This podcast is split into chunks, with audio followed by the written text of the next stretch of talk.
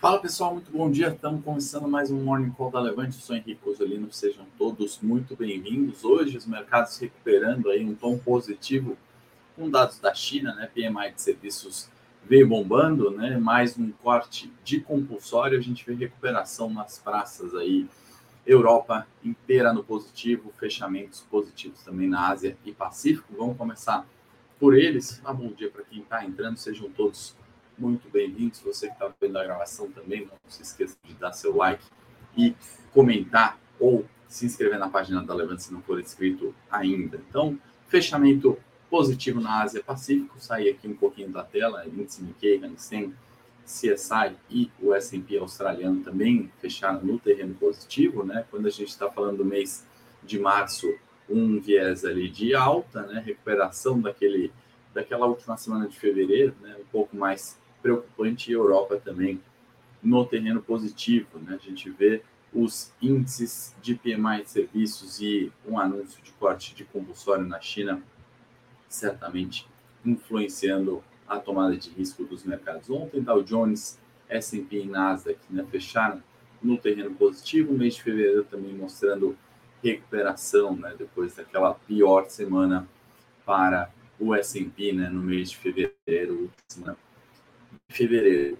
Alguns fatores né, que com o bom humor do dia se referem aos pedidos de seguro-desemprego nos Estados Unidos. A gente tem é, as barrinhas brancas, né, o pedido de auxílio desemprego que era para julho de 22, azul é a expectativa, né, mediana de expectativas do mercado que, que mostra aqui né, os pedidos de auxílio-desemprego? Né? A gente está falando de uma economia ainda forte, em pleno emprego, e uma economia que uh, tem seu problema de inflação. Né? O Fed continua com o grande desafio de arrefecer a inflação. Se esse número de pedidos né, de auxílio-desemprego diminui, isso reforça é, a pressão inflacionária, né? quer dizer que tem menos gente precisando pedir seu auxílio-desemprego, mais gente empregado. E mais surpreendente ainda que isso, né, é justamente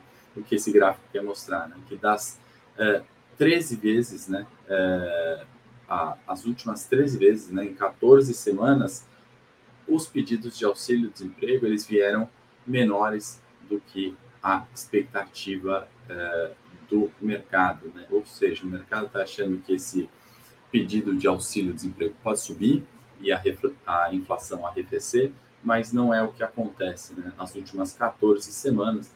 Estamos falando aí né, de mais de três meses, três meses e meio, a gente veio uh, com pedido de auxílio desemprego menor do que o consenso. Né? E aí, quando a gente começa a olhar expectativas de inflação uh, e de juros reais, né, os Estados Unidos é o único que ainda apresenta juro real, né, quando a gente compara Europa, Reino Unido e Japão, uh, se a gente considerar os juros de dois anos, pagando além da inflação, né, que é a linha zero, né, onde seria juro real negativo, como a gente teve lá em agosto, por exemplo, nos Estados Unidos, e uh, a gente observa aqui, né, é, na linha roxa, Japão com menos 2,13 no juro real de dois anos, ou seja, inflação muito maior que o juro real do governo.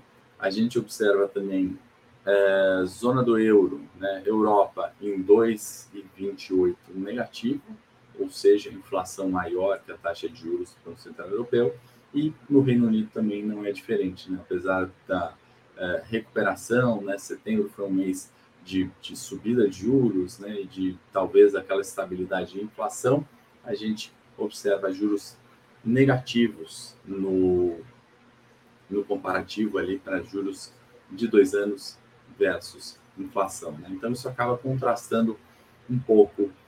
E vamos falar um pouquinho do que, que mudou, né, na verdade, das expectativas que a gente tinha, ou melhor, que o mercado, né, como um todo, o consenso tinha em janeiro de 31 é, para agora. Né? Por que, que a gente teve a S&P com pior semana essa última semana de fevereiro? Né? Porque a gente está falando dessa surpresa dos mercados recuperando, né? ou a gente teve mudanças ali de perspectiva de taxa de juros. Tá? Bom dia para quem está chegando agora. Mandem aí suas perguntas, já, já vou olhar aqui o chat, é, vou responder todos vocês. Não esqueçam de se inscrever no canal e curtir esse Morning Call, encaminhar para algum amigo ou familiar. Esse gráfico mostra bem aquilo que a gente estava falando. Né? Em janeiro, é, dezembro, janeiro, né, o mercado começava a cair naquela narrativa de que a inflação arrefeceria, de que os juros diminuiriam e uh, desde a última reunião do Banco Central Europeu para agora, né, o mercado precifica mais 0,53 uh, de juros. Né? Falando de quase 60 basis points, né, o, o, o, o 0,60% que não tínhamos no mês de janeiro. Então, tinha até a primeira quinzena de fevereiro e isso uh, em 15 dias deteriorou bastante. Né? Os anúncios do Fed, obviamente, ajudaram para isso, os dados de inflação, de emprego, ajudaram para isso. Né? Talvez uh, um aumento da tensão geopolítica também ajudou né, para esse mercado reprecificar juros. Né? Por que, que isso é ruim para uh, os ativos, sejam de renda variável ou até mesmo de renda fixa? Né? Você tem uma queda nos preços dos ativos, né? o valor é, nominal ali do título ele cai. Né? Para quem nunca viu ou não sabe, né? nunca me ouviu falar sobre é, um modelo de é, fluxo de caixa descontado, né? uma forma de você calcular o valor da ação né, de uma empresa, você pega os fluxos de caixa futuro que essa empresa vai gerar e você desconta valor presente numa taxa de desconto que você acha interessante. Né? Você pode colocar nessa taxa de desconto só Selic, só a taxa do Banco Central Europeu, você pode adicionar percentuais de risco da empresa, de risco de default, eh, de risco de ingerência política, como é o caso da Petrobras, e eh, essa conta matemática, né, você eh, descontar fluxo de caixa futuro, né, uma taxa, você divide pela taxa de desconto. Então, vamos supor que a soma desse fluxo de caixa futuro dos próximos cinco anos seja é, 20 essa é, é o valor da, da soma de fluxo de caixa futuro. Né? Se você dividir né, por uma taxa de 2%, né, você chega ali nessa no, no valor da empresa, né, no, no, valor da ação dessa empresa em 10. Ou seja, quando a gente está vendo subida de juros, né, e nesse caso aqui de janeiro, ou melhor, né, de fevereiro 15 de fevereiro até agora, a gente viu uma apreciação ali né, dos 3,5 para os 4, vamos arredondar. Esse 0,5 que subiu de juros, ele entra na, na parte de baixo da divisão. É... E aí você tem um valor menor dos ativos. Né? Por isso a gente vê as bolsas caindo. Simples assim, né? É isso que acontece. Foi uma mudança de perspectiva. Né? A nossa pergunta ali, enquanto alocador, investidor, tem que ser isso é sustentável, né? A manutenção é, tende para isso, né? A hora que a gente olha inflação, né? E a gente tem falado mais de Europa, né? Nessa semana a gente fala sempre muito dos Estados Unidos é, ou China, né? E Europa virou ali o foco, até mesmo pela recuperação dos mercados, né? Surpreendentemente, como eu falei na segunda-feira aqui, subindo, né? Apesar de todos esses anúncios, até mesmo com o quantitative tightening que a gente explicou na segunda-feira. Né? Quando a gente olha o dado de uh, a headline, a inflação né, de 8,5 na Europa, compara com a inflação core, né, que é o núcleo de inflação, aqui é a inflação sem uh, alimentos e, e, energia, né, como petróleo, por exemplo, que são itens mais voláteis, você tem né, uh, um descolamento ainda muito grande. Esse descolamento vem de 2022, né, e tanto a inflação anunciada quanto essa core, né, elas são uh, geralmente correlacionadas. Né? O que a gente tenta tirar um pouco na, na inflação sem itens voláteis é justamente a variação e entender uma tendência. Né? Mas a gente está vendo um descolamento bastante grande, né? Isso reforça, né, que esses itens, né, em teoria, ainda vão impactar, né, e a gente vai deve continuar observando essa tendência de alta, né, para inflação. E aí com isso, né, a gente está falando de reprecificação e dessas mudanças, né, muitas perguntas sempre chegam: por que, que o ativo caiu? O que aconteceu com um determinado uh, por que, que, a bolsa caiu, né? E, e, e, às vezes o investidor pensa que isso é um único dia, né? isso aconteceu a queda, ela foi muito grande, né? Em fevereiro é, foi 7,5% do Bovespa, isso tende a voltar, né? Muitas vezes você toma uma decisão de investimento falando, ah, eu vou comprar porque já caiu demais, né? E você esquece muitas vezes de algum fator macro como esse que é tão importante, né? No cálculo de valor de uma empresa, né? ou pelo menos no cálculo do preço uh, negociado a mercado. Então, essa expectativa futura, né? não que ela já aconteceu e já vai impactar nos preços, mas o mercado antecipa e corrige. Né? Voltando para outubro de 22, era mesmo o mesmo cenário. Né? Aquela expectativa da reabertura da China fez com que os mercados subissem. A expectativa de que os juros poderia ter chegado num pico, fez com que os mercados subissem. Né? Agora a gente vem observando esse período de correção. Inclusive, na segunda eu fiz aquela live sobre é, é, um novo Ibovespa, né, uma nova forma de investir, justamente para a gente computar né, e, e, tentar tomar decisões melhores com base nessas mudanças de expectativas. Né? Isso é estratégia momento, que a gente fala muito. Né? Tem cinco fatores principais de alocação. Né? A gente fala de estratégia momento, né? comprar o que está subindo, vender o que está caindo, super fácil. É, é, uma das coisas que eu utilizo bastante nas minhas estratégias. Né? Tem estratégia de valor, né? você comprar é, empresas descontadas, tem estratégia quality, né? você comprar boas empresas, aquelas que pagam dividendos. Aliás, se a produção quiser compartilhar o, o relatório aí da agenda de dividendos é gratuito, tá? A gente fez um levantamento sobre as empresas que vão pagar dividendos no mês de março. Se você quiser saber se você tem alguma dessas em carteira, só clicar no link, deixa seu e-mail, a gente envia o relatório para você, você vai ver o valor do dividendo. Né? Então, estamos falando aqui da estratégia quality, né? empresas que já pagam dividendos, são lucrativas, são boas empresas, têm valor de marca. Estratégia de é, baixa volatilidade, ativos de saneamento, energia, né, estão muito mais relacionados ali é, com a parte segura né, da, da, renda variável e a estratégia growth, né, aquelas empresas que não lucram, mas que podem é, trazer um crescimento exponencial lá na frente. Né? As techs têm muito disso, né? o Facebook lá atrás, quando estava na garagem, né? o Google lá atrás, aquelas empresas que são uh, queimadoras de caixa lá na frente vão podem né, dar uma grande porrada. E a estratégia momento, né, que é o que tenta ajustar essas variações, é o que tem batido todas as outras desde 2013. Tá? Se você tiver interesse, eu tenho uma live na, fiz na segunda-feira lá no meu canal. Vale assistir, eu explico mais detalhes sobre isso. Tá? Então, é, quando a gente fala né, de estratégia de melhoria de uma forma de investir, talvez de uma nova.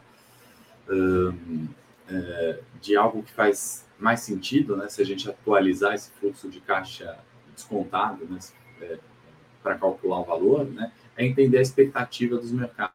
Né? Então, a linha branca reta aqui, a linha azul reta, eles estão mostrando né, onde o Fed está indo e onde o Banco Central Europeu está indo, né? É, então, o, o, o, o que o mercado acha né, do Fed? Que ele vai para 5,43. O que, que o mercado acha que o Banco Central Europeu vai de juros? Ainda para 4, né?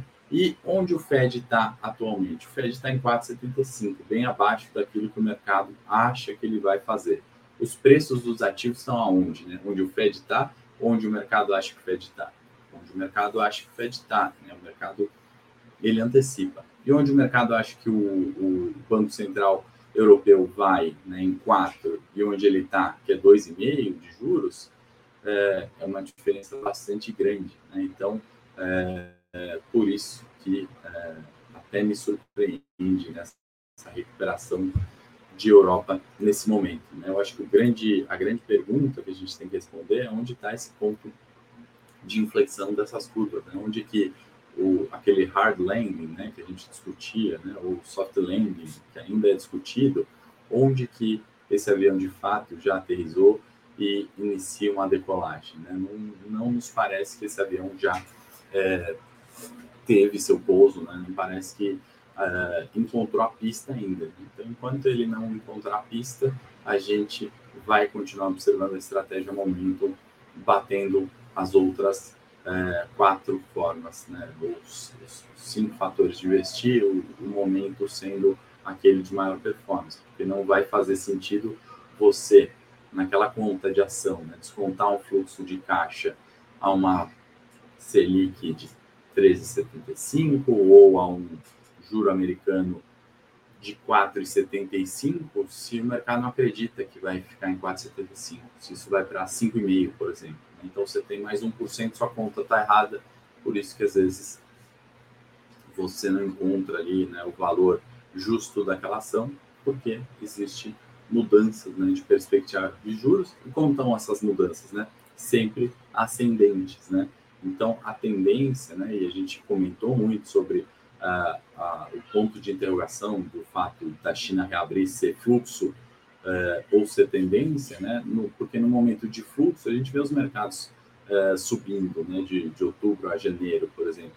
Mas numa linha de tendência, a gente continua vendo que os juros é, permanece subindo. Né? Então, o fluxo não é suficiente para conter essa alta de juros e valores ativos, sejam da renda fixa e da renda variável. A gente está falando da renda variável, mas da renda fixa a, a, o racional é o mesmo. Né? Se você tem os juros maior, né? A, o título, o valor do seu título, o valor de face do título, ele cai. Tá? Então, é, não é lucratividade pela lucratividade, ainda mais se a inflação estiver elevada. Né? Aí faz sentido a gente olhar a taxa de juro real. Né? Então, se o juro real nos Estados Unidos, né, você vai ver a taxa de dois anos, né, ela é muito mais alta do que 0,88, né, que já está descontando a inflação, que é o ganho real. Então, em dois anos nos Estados Unidos, você ganha 0,88. É esse racional que a gente tem que ter. Tá? Uh, algumas perguntas. Queda de 9% do Banco do Brasil nos últimos dias é algo preocupante? Andrew, acho que sem dúvida. Né? Não dá para a gente falar que uma queda de 9% não preocupa, né? que é algo só pontual. Eu acho que a gente vai chegar na pauta Brasil agora, vai ficar um pouquinho mais claro o que, que é, o mercado pode estar tá precificando nisso. Tá? É, quando a gente fala de PRIO e 3R, né, recentemente, Rui, a gente teve a remuneração dos combustíveis, né? Então, é, a possibilidade de é, taxação de exportação de petróleo, tudo isso fez com que as petrolíferas caíssem, né? ainda num petróleo de 80 dólares. Uh, o Brent foram os pontos ali onde fizeram o mercado rapidamente corrigir. Ah, isso não estava no, no modelo de cálculo, né? uma taxação de petróleo, remuneração talvez é, ainda não estava totalmente precificada, isso acabou acontecendo, tá? É, a pergunta do Adriano, né? Como é que fica o imposto de exportação? Né? Isso vai contra os contratos da 3R? É, isso não prejudica o Brasil? Investidores estrangeiros não vão querer instalar ou investir no Brasil. Acho que está perfeita a pergunta. A gente vai né, é, juntar aqui tudo isso na pauta Brasil. Acho que vai estar muito evidente o que está acontecendo, tá bom?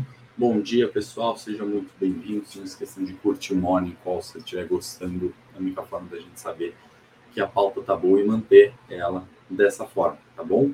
É, bom, vamos para o Brasil então, pessoal. Já falamos bastante de cenário externo, né? Que aparentemente parece ser a mesma coisa, mas tem essas variações que eu acho que vale muito a pena a gente considerar, especialmente na estratégia momento. E eu vou começar o cenário Brasil, talvez com a entrevista do Lula ontem, não sei se todo mundo chegou a ver, para o Reinaldo Azevedo, né? E aí eu já comentei um pouco aqui, né? É difícil a gente fazer consideração política, muitas vezes porque tem, né? É, a polarização está tão evidente, né? E parece que ali a gente critica uma filosofia de política, né? Ou fazer política e não é isso, né? Mas a fala do Lula né, em chamar o presidente do Banco Central do Brasil de cidadão, né, recorrente muitas vezes, perdão, eu já falei aqui, isso é, é ruim, né, um tom pejorativo e já dá indício do que ele vai responder na pergunta. Né? Então, quando ele coloca ali né, que ele espera uma sinalização positiva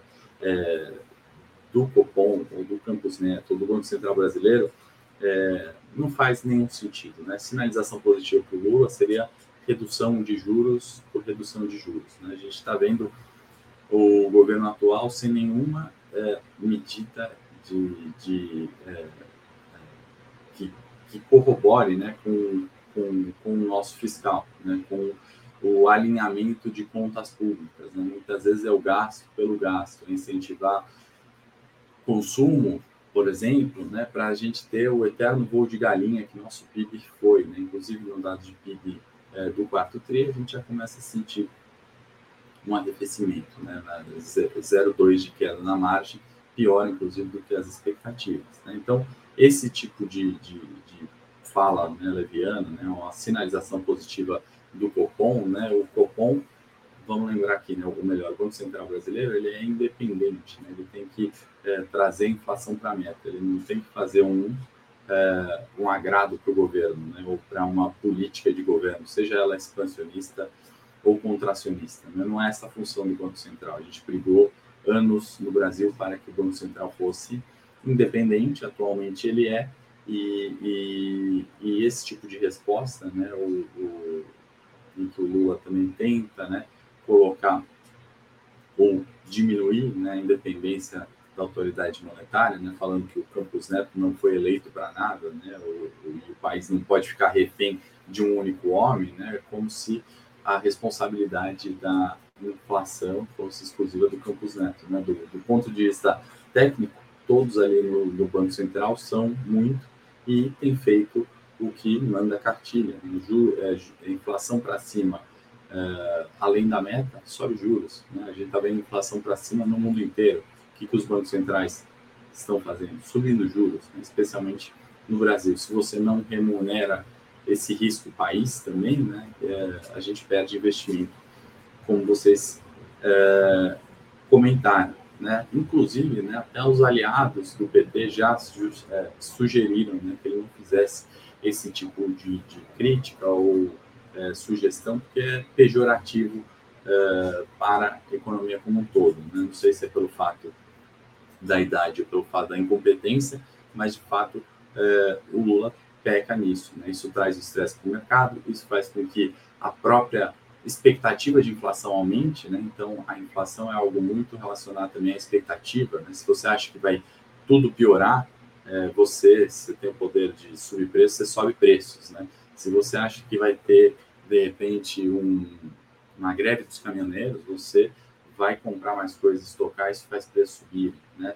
Uh, se você imagina que aquele auxílio, né, Covid, pode durar para sempre, né, e você faz essa pressão, você tem esse tipo de alinhamento uh, que, que, vale a pena, né, ter esse auxílio ad eterno, né, isso traz uma piora de expectativa de inflação. Então, até os aliados, né, que tem mais bom senso ali, já foram bastante duros em sugerir isso para o Lula, e para Glaze Hoffman, que são aqueles que têm esse discurso é, é, mais populista né, e fácil de entender, né, porque quem não quer os juros é, para baixo, né, quem não quer um ambiente de inflação controlada, né, mas ele não entende que esse tipo de comunicado, né, esse tipo de é, é, posicionamento faz com que a, a situação piore, né, e aí acha um culpado, não é fácil achar um culpado corta aquela cabeça e pronto, né? O Lula é bonzinho, o Campos Neto é o malvado. O Lula é o bonzinho porque dá auxílio ou quer, né? É, distribuir dinheiro, né? Que no final das contas é nosso, né? O dinheiro de impostos da própria população. É, e o mercado financeiro é ruim, né? O mercado financeiro que é onde as empresas se capitalizam para gerar empregos, para gerar produtividade, para curar doenças, né? É, para prover serviços de medicina, exames, enfim, né? Uh, para funcionar uh, dando crédito, né? Então, é, esse é o vilão. Né? Não estou falando que tem bonzinho né, no mercado financeiro, malvados na política, não é esse ponto. É, mas a gente tem que entender qual que é a importância do social, do mercado financeiro, do Banco Central, eh, brasileiro, de uma inflação, de um juros, né? Isso, isso é difícil, né? Muito mais difícil. Eu sei que os 90 ao vivo, os mil que vem a gravação, como você fala aqui, né? A gente é, acaba entendendo isso e faz bastante sentido, né? Mas a gente não pode esquecer que o, o, o Brasil, né? O brasileiro não tem interesse no investimento, né? No, no, no gerenciamento de risco. Ele está pensando primeiro em sobreviver, né? Com um salário baixíssimo e esse discurso, né? É, ele encanta, né? Então, é, é um pouco disso, né? E, e, e, nessa semana acho que tem uma adição de Petrobras, né? A gente vê o resultado, a gente vê a questão dos dividendos, né? Mas quando a gente vê até o presidente atual da Petrobras, né? O, o Jean Paul Prats, né? Colocado ali recentemente, falando que é, a regra de dividendo tem que ser solta, né? Isso é, é tudo que o mercado não quer, né? Como que uma regra pode ser solta, né? Você fala assim, ah, o limite de velocidade é 120, mas se você for para 150, tá ok. É, depois vai ter trecho que eu vou te multar se for a 90. Né? A pergunta que vocês fizeram, como o investidor estrangeiro vê isso? Né? Eu invisto naquela ação, faço o cálculo, vejo que está descontada, coloco o prêmio de gerência política, mas o presidente da companhia falando que as regras estão lá nos estatutos, né? Uh, que uma política de preço, ou no caso, né, o comentário do, dele ontem, né, que a regra de dividendo tem que ser solta, ele fala assim, poxa, eu estou lendo aqui, a regra é a seguinte, distribui 25% do lucro, se endividamento é menos que 65 é, bi, ele pode distribuir um adicional de 60% da diferença do fluxo de caixa menos investimentos, ok, eu vou investir. Agora, se o presidente da companhia fala que essa regra vai ser flexibilizada, o que ele quer dizer com isso, né? E aí a gente tem uh, estratégias, inclusive estou em uma estratégia de, de volatilidade uh, em Petro, porque você não vê tendência. Né? Então, de novo, né, aquela estratégia momento ela se destaca porque uh, a estratégia valor, né, Petrobras está descontado, não vai funcionar nesse caso. Né? A estratégia de quality, você pensar que ela é pagadora de dividendos, tem história, monopólio, petróleo deve subir preços, também não é válido, né? Low vol e growth não se aplicam, né? não é o caso da Petrobras, mas é, é um pouco da, das perguntas que vocês têm colocado muito bem. Né? Aí o governo falou, não, não tem gerência política. Você vê o Ministério de Minas e Energia anunciando a proibição né, de, de, por 90 dias de alienação de ativos na Petrobras. Né? Então, assim, de repente vem uma canetada do governo falando assim, olha, Petro não pode vender nada, ou seja, é, por 90 dias, pelo menos, até a gente avaliar aqui o que está acontecendo. O que, que é aquela política de desinvestimento que ela acordou com os acionistas, né, e com ela mesma, né, entendendo que aquilo ia ser bom, é, vai valer. Não vale de nada. Né? Então, assim, é a canetada indo além da lei. Né? Então, quando a gente investe, não adianta a gente só criticar isso, a gente tem que colocar isso no preço e entender qual é o risco, né? entender o, como montar uma estratégia de volatilidade nesse caso, não uma estratégia de comprar e esperar valorizar, né? ou vender e esperar desvalorizar. Não é esse o ponto. Né? Então, a gente tem que ter muito claro isso em mente e é um pouco dessa forma que o gringo está vendo o Brasil. Né? Porque aí fica aquele papo de maluco. Não, Haddad, Lula, Gleisi falando não tem gerência. E a Petrobras falando, olha, o Ministério do Minas e Energia falou que eu não posso vender ativos por 90 dias. Né? Em bom português, é, é isso, né? Então, assim, é, quem que quem está errado, né? Parece que o governo acho que não entende o que é ingerência política, no caso. Né? Se ele falou isso, isso é ingerência, na minha opinião.